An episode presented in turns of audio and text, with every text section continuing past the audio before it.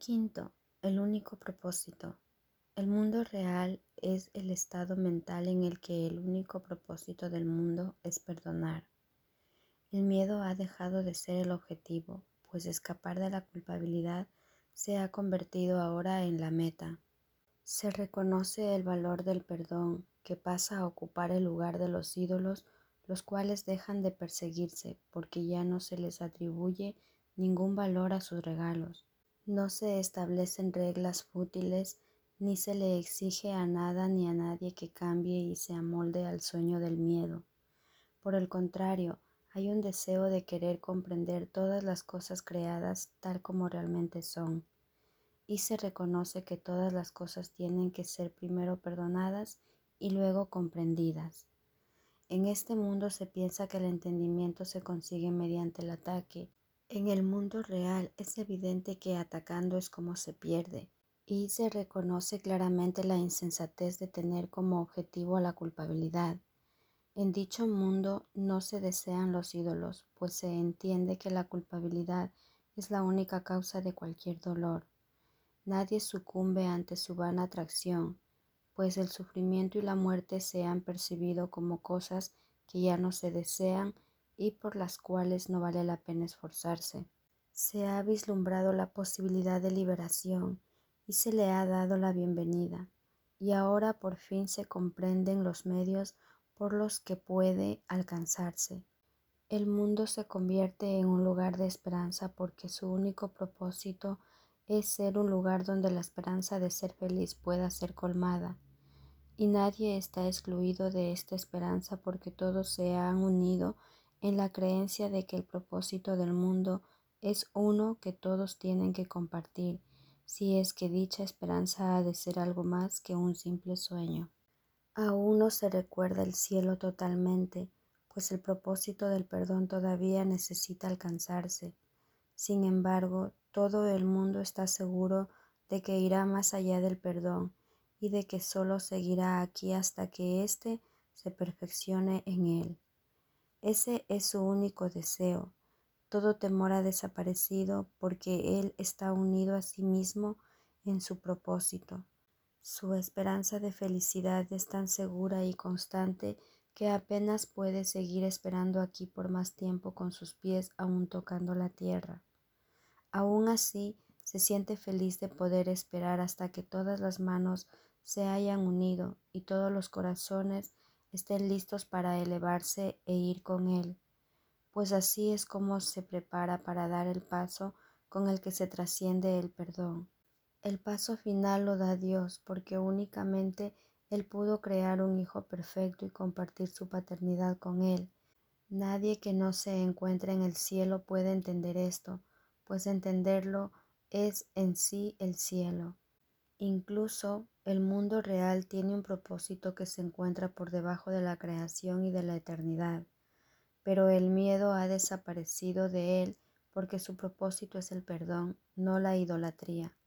Y así el Hijo del Cielo está listo para ser quien es y para recordar que el Hijo de Dios sabe todo lo que su Padre entiende y que lo entiende perfectamente junto con Él. El mundo real ni siquiera se aproxima a eso, pues ese es el propósito de Dios y solo de Dios, si bien se comparte totalmente y se logra perfectamente. El mundo real es un estado en el que la mente ha aprendido cuán fácilmente desaparecen los ídolos, que, aunque todavía se perciben, ya no se desean más.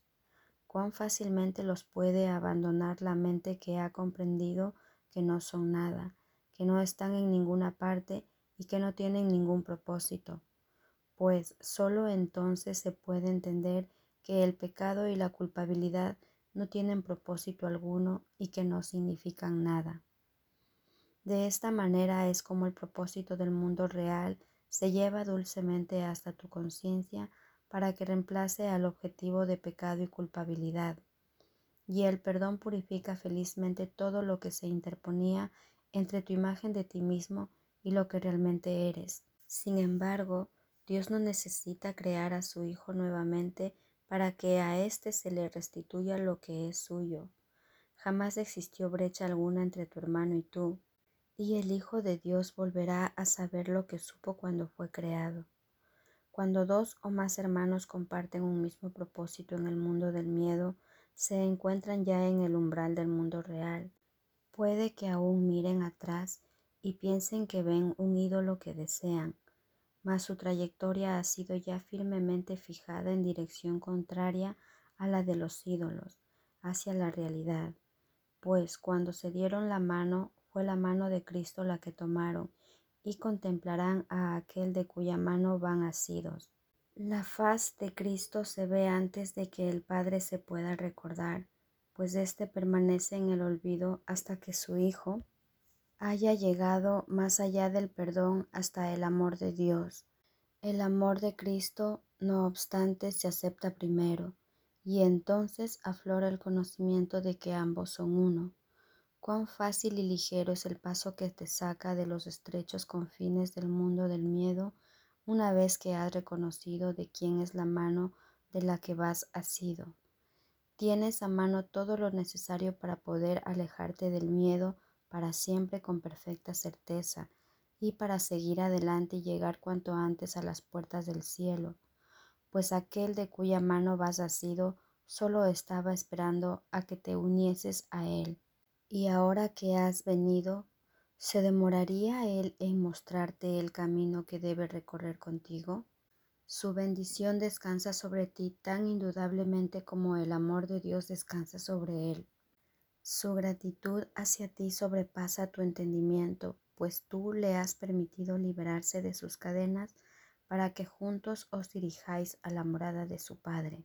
Un viejo odio está desapareciendo del mundo y con él va desapareciendo también todo miedo y rencor. No vuelvas la vista atrás, pues lo que te espera más adelante es lo que siempre anhelaste en tu corazón. Renuncia al mundo, pero no con una actitud de sacrificio, pues nunca lo deseaste. ¿Qué felicidad que jamás buscaste en él no te ocasionó dolor? ¿Qué momento de satisfacción no se compró con monedas de sufrimiento y a un precio exorbitante? La dicha no cuesta nada, es tu sagrado derecho, pues por lo que pagas no es felicidad. Que la honestidad te acelere en tu camino y que al contemplar en retrospectiva las experiencias que has tenido aquí, no te dejes engañar. Por todas ellas hubo que pagar un precio exorbitante y sufrir penosas consecuencias. No mires atrás excepto con honestidad y cuando un ídolo te tiente, piensa en lo siguiente. Jamás te dio un ídolo cosa alguna, excepto el regalo de la culpabilidad. Cada uno de ellos se compró con la moneda del dolor, y nunca fuiste tú solo quien pagó por él. Sé pues misericordioso con tu hermano, y no aceptes nunca un ídolo irreflexivamente, ni te olvides de que tu hermano pagará el costo al igual que tú pues se demorará cada vez que tú vuelvas la vista atrás y no percibas de quién es la amorosa mano de la que vas asido. Mira pues solo hacia adelante y camina lleno de confianza con el corazón latiendo felizmente, con esperanza y no palpitando con temor. La voluntad de Dios reside para siempre en aquellos cuyas manos están unidas.